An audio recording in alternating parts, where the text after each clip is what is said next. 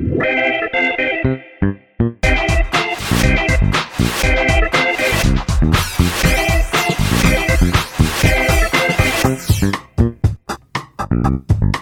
迎收听《飞龙》，我是 C，我没心，我要来跟你介绍一下我家最近换的新的扫地机器人。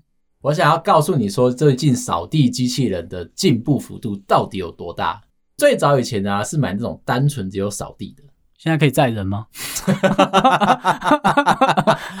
我知道大家常会看到那种梗图，就是扫地机器人上面呢坐了一只猫，对，或坐了一只狗，那一台扫地机器人很认真的就是带着那只宠物到处去漫游，听起来不是蛮好玩的？的确，以前的扫地机器人会出现这个状况，自己走他自己的，他不在乎外面的世界长怎么样子。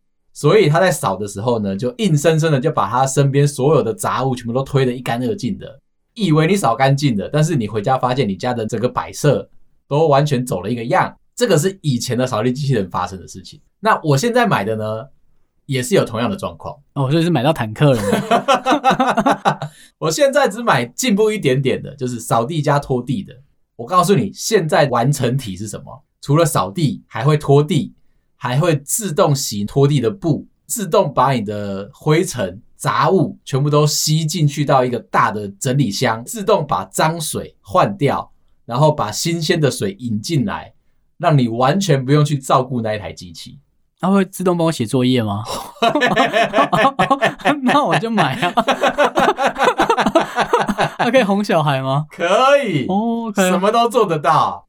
基本上就是一只科博文，就是一台变形金刚。哦，你刚才这样讲，我觉得方便度就蛮高的。哦，可是它有一个稍微大一点点的缺点，它很定得。刚刚讲的后面的装置比较大，是不是？对，它那些回收的机制，回收水啊，回收这些灰尘啊，大概就是你原本的认知的那个扫地机器人的三四倍大。Backing 要再大一点是是？对，它的那个整个后座收集的这些回收座，大概就是你原本的三到四倍大。为什么我这一次只买进步一点点的扫地加拖地的机器人？他不会写作业，很明显，就是因为呢，我当初的装潢规划，我就是设计柜子底下藏我的扫地机器人，我不想让它跑出来给大家看到，我想让大家知道到我家很干净，对不对？是我一手打扫出来的哦，所以要藏，对，完全没有任何机器人在帮助我。因为我这个人很爱干净嘛，对，然后我又喜欢打扫，我又喜欢整理，我又喜欢做饭，还喜欢骗人哦，藏拙啦。为了要藏拙，我就已经设计好了。当初在装潢的时候，设计了一小块区域，电线都拉好了，空间都摆出来了，就要放我这个可爱的扫地机器人，帮助我维持我这个良好的形象。可是，如果我今天太进步，我买那个全方位的，除了不会写作业以外，什么他都可以自己来的话，哎，危险了！客人一进门就看到我有买那一台，他就说：“哦、你家干净是应该的。”对，嗯，这个时候对方会开始拿放大镜检查你哦，有没有自己吃饭？是不是？是不是他喂的？你知道客人呢，可能会把你递给他的拖鞋脱掉，把他穿的袜子脱掉，开始用他的脚底板感受一下你家的这个干净程度。拖地的功能，嗯，真的有差吗？有差有差，真的有差。你知道双关哦，差异在我不用拖地板，真的是干净的。有一些评比啊，会告诉你说你在地上留了哪一些脏污，像是他们的测试会做酱油，嗯，酱油就算了，再拿 Dyson 吹风机把酱油吹干，然后再去买麦当劳，把麦当劳薯条的番茄酱挤在地上，再拿 Dyson 吸尘器吹干。然后呢，现在又买不到薯条，是不是非常困扰？他又没有薯条。再来就是一些调味料，然后一些、欸、你刚才讲吹干那些都可以处理掉哦，可以。如果你是买那个豪华版的话，基本上是做得到的。而且它在豪华版里面还会再增加清洁剂的功能，就是它进去水箱里面那个水是包含清洁剂的，所以它的消毒杀菌，对它的抹布是有加强那个清洁效果的。哎，你让他擦个十次，他就擦掉了。你有在卖是吗？当然我也没有在卖，但是我要讲它的概念很简单，擦一次不行，因为它是机器人嘛，你就叫它在原地擦十次，擦一百次，总会擦得起来的吧？它自己会感应脏还是干净吗？它不会，智能的功能不是在感应地上脏不脏，它会去看它前面有什么障碍物。以前的这个扫地机器人啊，最大的困难点，它没办法识别前面是猫尿还是狗屎。对，它就是一台坦克车嘛，会把你家弄得更恶心的坦克车。现在新款的呢，会在上面装一个感应器，或者是装一个镜头，前面它看到什么东西，它就会回传到它云端的资料库，辨别说这个东西值不值得把它撞过去。技术文件上面称为叫做避障的功能。这些东西啊，目前你看到的还是没办法辨别说宠物的排泄物，它可以去辨别。地上有一滩水，可是它没办法辨别它是不是，是什么材质的水吗？对啊，嗯，我就把它碾过去，把它擦干净。它可以现，它现在绕过去，那谁做事？对，所以它如果遇到狗狗的便便的时候该怎么办？如果你今天，它就嗯、呃，好臭，该走是不是？你今天养了一只这个新生的小狗狗，你还没办法训练它去上厕所，它有可能就在家里面的时候一个憋不住。它就是放了一坨在那边，那你的扫地机器人看到之后，真的它辨识出来了，这个是狗狗的排泄物，所以它就大叫一声啊，好臭！它要你干嘛了？然后它就离开了，觉得他们应该要在新增的功能去辨识一下，消灭那只狗，去辨识一下宠物的心情。有时候宠物会跟家人之间争宠嘛。他如果心情不好，他会破坏家里面的所有的家具，然后甚至到处的随地大小便，来告诉主人说他心情不舒服，对吧？在这个状况底下，扫地机器人能做什么？补充了一个小的新功能啊！你听到之后，也许会觉得说他们有一个很大幅度的成长。他们把扫地机器人装了一颗镜头，还有装了一个麦克风，还有装了一颗喇叭，你可以跟你的狗说话。宠物镜头这样是吗？对啊。是不是很棒？还不错，对。但是前提是，它不会像一只坦克一样，遇到你们家狗狗 就去冲撞它。可是感觉就可以这样玩呢？至少我会 吓我家的猫。你跟你家的猫感情不好是不是？感情好，只是它们平常不太动。猫嘛，就比较慵懒的会躺在沙发上，那就是猫啊。对，那你就会希望它起来走走跳跳。哦，你想要逗弄它，可是你拍不想让它过那么爽。这个就是我要告诉你的，最近扫地机器人的一个重大的发展。你再给他几年的时间，他就有可能真的会帮你写作业。他如果可以载人的话，就是自动驾驶。哎，哦，他很棒啊，而且会躲避狗屎哦。那他再过几年之后，他就变成变形金刚了，可以吧？作业记得写就好。回家有很多作业。接下来我要来聊一下个我以前一直挂在嘴边讲的一个 slogan。叫做上班好同事，下班不认识这件事情。嗯，在思考这件事情的时候，我想到我以前发生的一个故事。前几个礼拜不是疯狂的下大雨吗？午后雷阵雨。那我们下班的时候，通常都是雨下的最大的时候。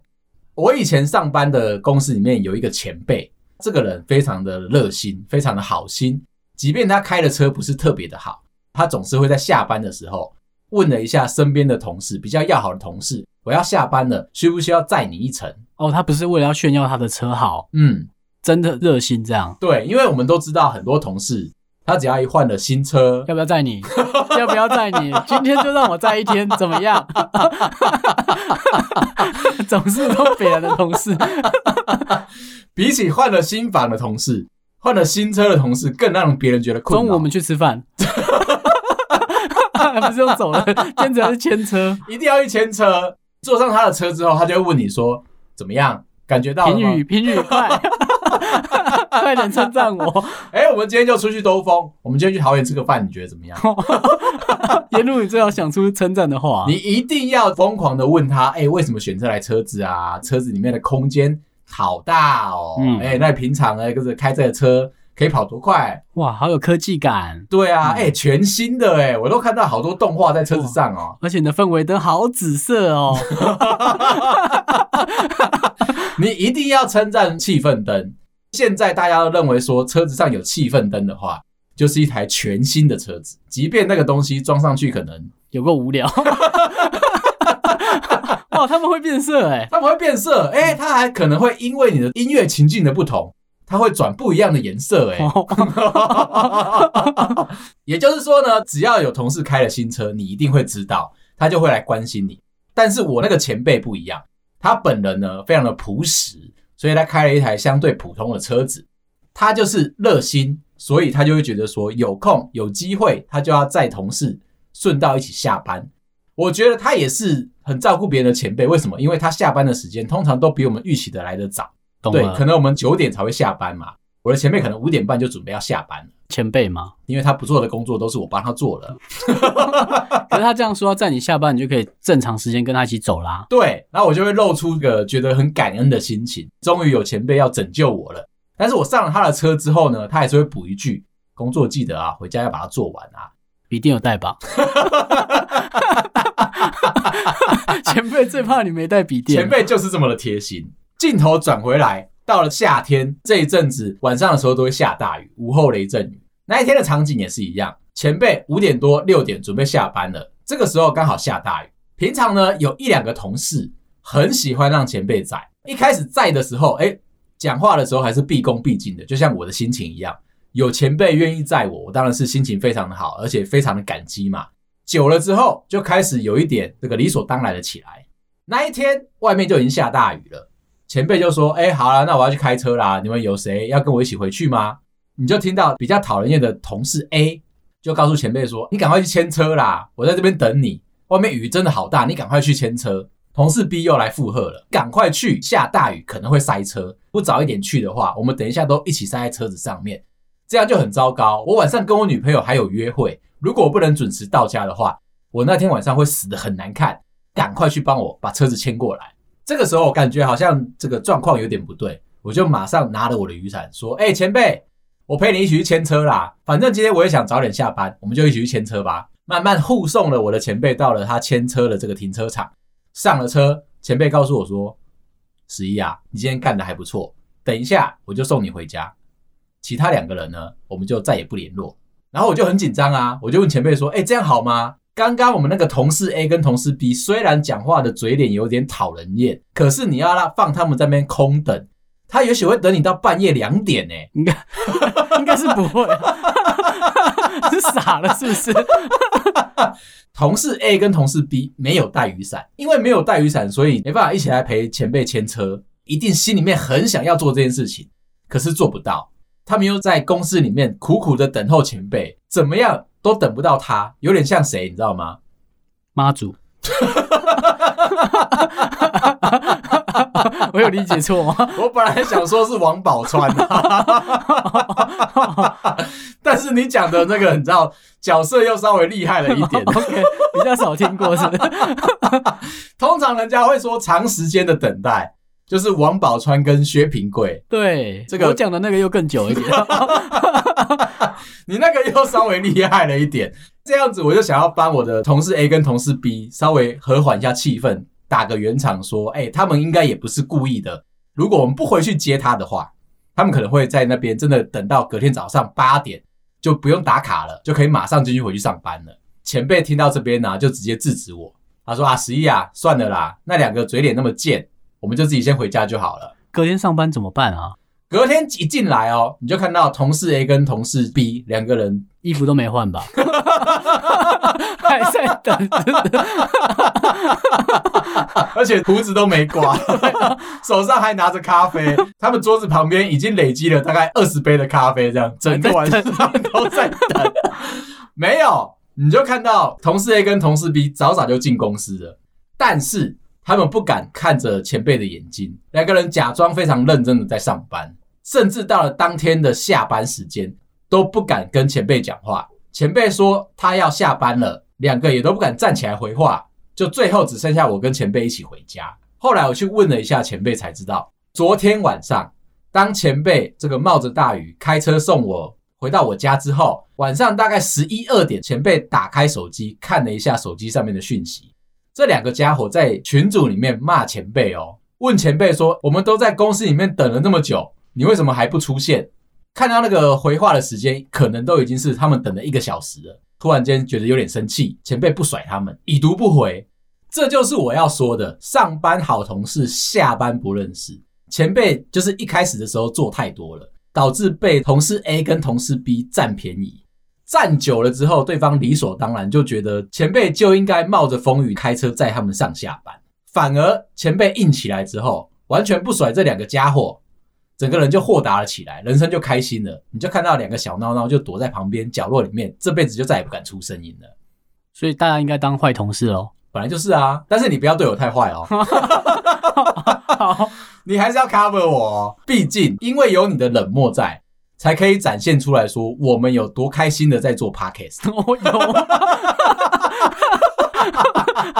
讲回来，今天我们要来补强一下前几集我们有讲过这个不想上班的这些例子。我上网找了一些，可是那一集呢，因为我们聊的实在太开心了，整集完全没有讲到准备好的例子。今天我们来好好的回顾一下我当初准备的这些东西，我觉得可以让你非常的有共鸣感。第一个是爬山爬到铁腿，没办法上班，这没办法上班呢、欸。你去爬山，然后哎、欸，可是你知道公司有所谓的电梯，就是它可以把你从一楼送到你工作的楼层，很详细哦。这解说，没错，我每天都这样用它的、哦，对吧？那你跟爬山铁腿这个哦，你说比较牵强是不是？稍微有一点啦，嗯、可是我必须要说。我一开始在练身体的时候，一开始在追求我的身体健康的时候，我是会去重训。重训有一门很巧妙的避开健身呢，因为我怕就大家看到我之后啊，讲的这么保守。我说我现在都是练身体健康的啦，嗯哦，因为你知道大家健壮健壮，大家对于健身跟健美有一个既定的印象，肌肉棒子这样。对，但是我个人这个嘴巴控制状态不好。我们前几集有讲到嘛，最伤人的一句话是什么？就是你很幽默哦。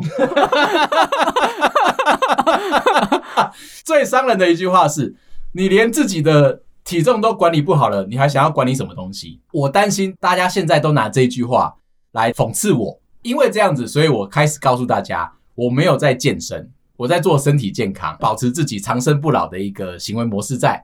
好，好。我会去练腿，保持我的身体机能的强大。可是练腿会有一个后遗症，就是你脚会很酸，就如同我们刚刚讲的这个奇怪的理由。诶，我去爬山铁腿，所以我没办法进去公司上班。那我那个时候呢，心里面有一点偏执。现在我觉得我的情况好一点点了。我当初的偏执是这样子，即便我的脚很酸，我还是要进去公司上班，而且我进去公司上班。为了要避免我的长生不老会减退，我就不搭电梯，一定要走楼梯，而且我要走逃生梯。逃生梯练完之后啊，我就有机会可以去爬一零一。对哈，还有一零一。对，我记得我以前讲过嘛。嗯，你今天想报名吗？等到哪一天我真的准备好了，可能是我六十五岁的时候 生日礼物是？我就会想要做这件事情。我那个时候的偏执狂很严重啊！当下我就觉得说，我虽然脚已经铁腿了，我还是要爬楼梯，好死不死，逃生梯你知道，电话收讯都不是很好。我已经在门口刷完卡了哦，我就开始一阶一阶的慢慢往上爬。同行之中还有一些同事，也是为了保持身体健康，也是会走楼梯的人。哦，你们那间公司这么健康哦？啊，没有诶、欸，就是两三个人呢、啊，等不到电梯的人。比较心急的人，像我一样急性子的人，上班楼层在第几楼啊？我记得好像是在八楼还是九楼吧。如果你每天都爬楼梯的话，其实身体会非常的健康。诶，走楼梯这个时候遇到了几个同行的人，看到我当下我是举步维艰，因为我的脚已经踢退了嘛。我走一步休息一下，再走下一步再休息一下，那个行动之缓慢，有没有听过龟兔赛跑的故事？我就是那一只乌龟，其他的同事就是兔子。我是一直在心里面告诉我自己，我们只要努力，只要有毅力，就会一直被嘲笑。要习惯嘲笑。同一时间也是训练你自己抵抗别人不友善的眼光，或者是锋利的言辞，一个重要的训练。我爬楼梯爬得有点慢，过了二十分钟，终于到达了我的位置。我的所有的伙伴们都问我一件事情：啊，你今天不是请假哦？我说我没有请假啊。啊，你为什么迟到这么久？我说，因为我走楼梯上来啊，你凭什么可以迟到这么久？你知道早上有什么会要开吗？我说我知道啊，可是我在爬楼梯啊。你就看到我的伙伴们啊，用着非常这个犀利的言辞指责着我啊，你明明就知道今天早上要开会，你为什么就一定要爬楼梯？哦，这是你躲会议的方法哦。我没有，我现在才搞懂。我是说，我当时对于让自己身体健康有一种偏执。对，哦，所以你认为这个理由是合理的？我认为可以坐电梯的都是不会带 notebook 回家的同事，然后哎，每天穿的帅帅的、干干净净的，然后拿着一个小小的公事包，薪水还比较高哦。你要强调后面这句吗？就像你平常的这个形象一样，所以你会去搭电梯嘛？当然啊，砥砺我自己，有一天可以像你一样很帅气的拿着公事包，优雅的搭电梯。当然啊，记得吃健康餐啊。只是我没有想到，我的这个偏执。造成了我其他伙伴的不高兴，大家都认为你刚刚想的这件事情没有错，大家都认为我故意要撬掉这个会议。下一个，我觉得你也很常会遇到，早上起床的时候不是这个神志不清吗？尤其啊，我们可能工作的时间偏长，那你睡觉的时间很短，逼不得已一定要起床的时候，你就会觉得说很痛苦。这个时候呢，神志不太清楚的时候，赶快看你儿子，你就会想去上班了。我就担心这一点。当你这个神志不够清楚的时候，有时候你走路会一拖一拖的，一不小心你就踢到了你的床沿。这个时候，你的大拇指或你的小脚趾踢到之后，你会跳起来，你会一袋一袋一袋一袋，然后可能流血，可能红肿，你就不能够去上班。对啊，不然呢？这么严重的伤了。前两天我看到一个同事真的是这样。但是他跟你不一样，他还是非常认真的来上班的。真的假的？对，但是他包扎的很严重。我们就是中午的时候在拿便当，我就看到他穿拖鞋来。穿拖鞋其实也没什么嘛，因为我们知道这个工程师啊，嗯，在这种天气，他们就一定要穿拖鞋来，一定要穿短裤。这个同事呢，他穿了拖鞋，但是他的大脚趾居然有用绷带包扎，而且包了很大一颗的痕迹。我就问他说：“你怎么了？”他说：“哦。”早上起床的时候，一不小心踢到我的床沿，有够痛的，甚至还流血。为了公司的将来，为了公司的未来，还有我想要看到你们这些同事，我还是来了。我就看到你默默的从他身边飘走，然后还落下了一句话：“谁理你？” 我最好是这样讲，他在心里好不好？而且我现在已经跟你有一点默契了，我只要看到你露出那个不屑的眼光。我似乎就可以听到你的心声，嘴角有微笑哦。有你。下一个原因呢，我自己非常的有共鸣感。上班途中骑车骑到一半，车子没有油了，或者是机车坏掉了、抛锚了，我今天就没办法上班。这蛮合理的啊，汽车也是嘛。汽车要抛锚不简单欸。有些品牌可以哦，我知道的应该至少两个到三个哦。对对对，尤其这个我们每天开车上下班的时候，总是会遇到奇奇怪怪的这个事件发生。某一些比较特定的牌子很容易出去换变速箱。我们先不讲这些事情，我还常常会发生这个状况。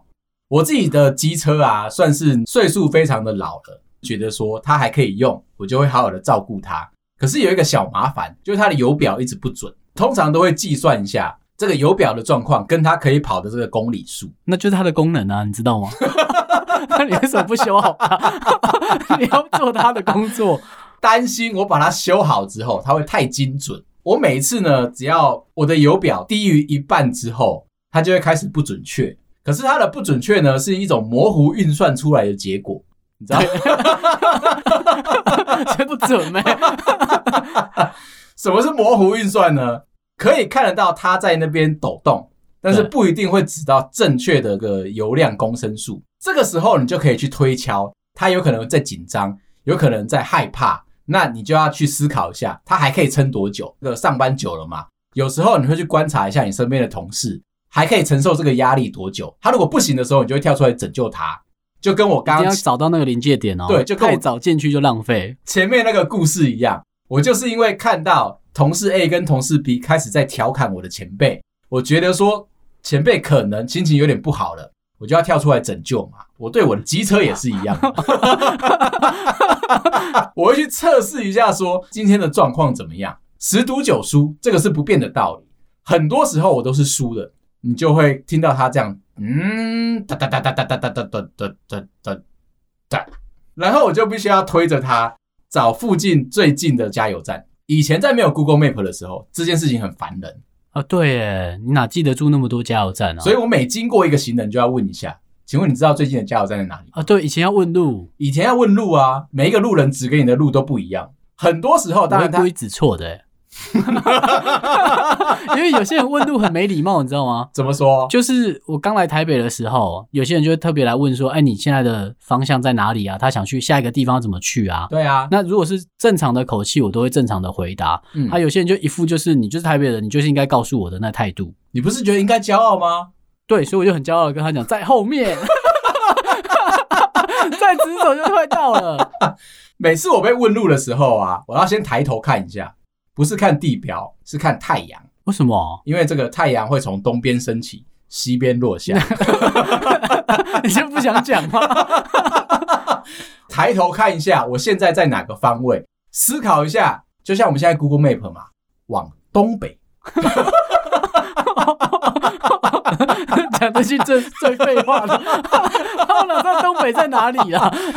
那我就告告诉你一下，这个太阳从东边升起，从西边落下。然后呢？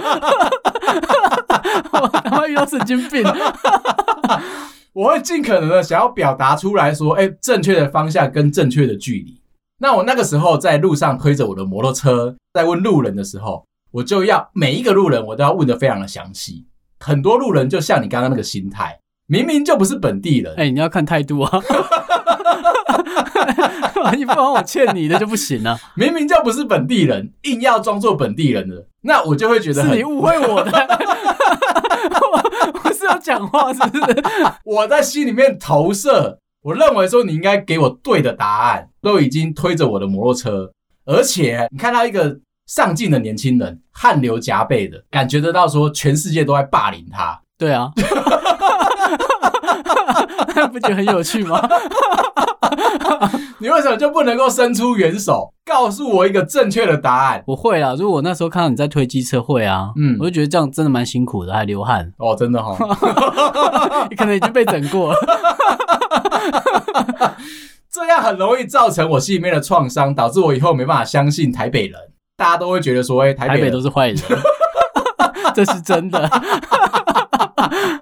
所以我会一个一个路人都问，确定他们给我的答案都是大多数的答案在这边，少部分有可能会故意有人报错，或者是他本来就是不确定说我问的问题是什么，他没办法给我正确的答案。收集完这些资讯之后，大概问个十几二十个人，确定我要去的方位去哪里，我才会行动。那一天我也是做了同样的事情，就走到桃园了，是不是？没想到大部分人都想骗你。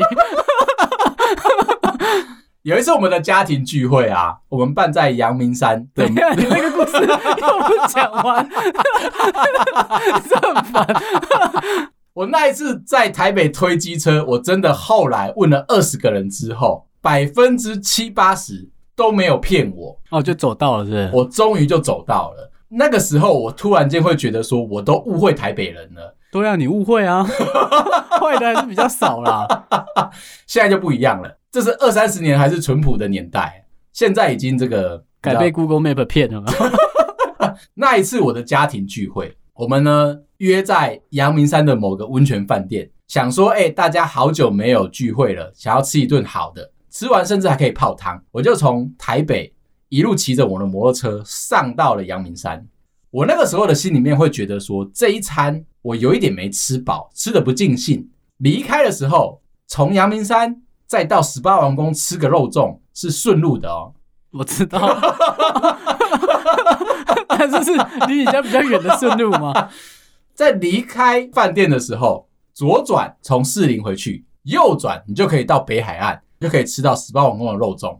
这个时候你心里面的抉择非常的让人家觉得紧张，一定是冲刘家，对啊。你懂哎、欸，我懂，我懂，你真的是台北人哎、欸，我懂，我真的不能再笑你是宜兰人了。没错，虽然我去宜兰的次数比你多很多。在那个当下，我拍拍我的摩托车，告诉他说：“虽然你的油表现在有一点模糊运算，我相信你可以撑得到。”我们最后就决定了，一定要去吃一下刘家肉粽。而且我计算的很精准哦，我是从山顶下山，不会耗到任何一滴油。我甚至还把机车的发动关掉，我们用滑的一路滑下去，这样很安全啊，省油了吧？到了北海岸开始骑，我的油表突然间到了一个很低很低的水位，好像我估计错误了，似乎是这个一路下滑呢，造成他心里面有点紧张，看起来好像有点撑不到十八王宫，但是我相信我的机车。我们就这样一路慢慢的骑，慢慢的骑，然后哎，吹着海风，唱着歌，看着海浪啊。忘了补充一点，那一天下雨，在下雨的时候，我们跟我的机车还是非常兴高采烈的，一定要去吃到那颗肉粽。就在快要到达的时候呢，我的摩托车又告诉了我一件事情：四零有分店。快要到达的时候，我的摩托车哒哒哒哒哒哒哒哒哒。它没油了，下着雨，我就开始推着它，在北海岸呢、欸，在孤零零的北海岸，很浪漫啊。虽然下着雨，刮着风，海浪有一点点大，但是没有浇熄我的热情。大概推了二十分钟之后，冷清清的北海岸突然出现了一个阿贝，骑着一台破旧的伟士牌，也是这样噗噗噗噗噗噗噗这样过来，经过我，看着我，觉得我好像怪怪的，好像需要帮忙，对我微笑。附带一提，阿贝没有戴安全帽，很合理啊，在北海岸呢。后来阿贝停下来了，慢慢的用脚把苦移动到我的身边来。年轻人，你需要帮忙吗？我就问阿贝说：“阿贝啊，请问你知不知道最近的加油站大概距离多远？”阿贝说：“啊，魔公盖哼啊，不会太远啦，大概你再走个一两公里就会到了。如果你骑车的话，大概只需要五到十分钟。”你走路的话，大概在二三十分钟，应该就会走到了。我听到这个资讯，我很兴奋。在那么淳朴的地方，阿贝应该不会骗人，而且这条路就只有一条路，只能问到一个人啊。对啊，那我当然就燃起希望，我就跟阿贝说：“哎，阿贝，你看我一个人在这边推车很辛苦，不然这样，你可不可以帮帮我，骑着你的伟士牌啊，然后用你的脚踢着我的摩托车，把我踢到加油站.我会非常感谢你。我甚至不怕把你踢到海里吗？” 那个海边蛮可怕的。我们刚刚已经讲了，阿贝是淳朴的，人性本善，他应该不会对我做这件事情。我抱持着这个热情，我就问了一下阿贝：“阿贝，你可以帮我踢摩我的摩托车吗？”阿贝看了我一下，然后露出一个微笑：“笑人呢，我很想帮你啦。可是哦，我这两天痛风发作。阿贝，你为什么会痛风发作？哦、吃太多海鲜了，很明显吗。阿贝说他的膝盖跟他的脚掌啊。痛风发作都有这个掌筋啊，所以他现在脚抬起来都会痛。马库过来跟我聊天，已经是他身体活动最大的极限了，所以他没办法帮我。然后我想说算了，我们不要为难阿贝。既然阿贝说我再走个二三十分钟，我就可以到达加油站了，我们就相信他吧。那一天我才知道人性本恶，怎样？一路走到台北是？最后最后推了快要一个小时。才走到那间加油站，而且我到加油站的时候啊，我还问了一下加油站的这个站员，你知道我全身很狼狈嘛？他们还问我说：“你为什么要自己推着车走这么遥远的地方才到这边来加油？你怎么不会请刚刚那个阿贝帮你买油？”对啊，骑摩托车帮你买油啊！我说我忘记了，我真的忘记了，我没想到这个世界还有这个操作。对了，而且我心里面一直记得一件事情，他就把你推下去。我心里面一直记得阿贝的脚上有痛风，最后当然就很开心的买了肉粽回到家。距离我离开阳明山已经过了六个小时。我妈妈问我说：“你刚刚掉到海里面去是不是？你不是去买个肉粽而已吗？你怎么会拖了这么久的时间？”就噼里啪啦把我刚刚的这个心路历程全部都讲完哦。我妈只讲了一句：“你活该。”对啊，不修油表，到现在都还没修吧。好，今天聊到这啊！如果喜欢我的话，麻烦到各大收听平台帮我们五星点赞、订阅、留言加分享，感谢大家，拜拜，拜。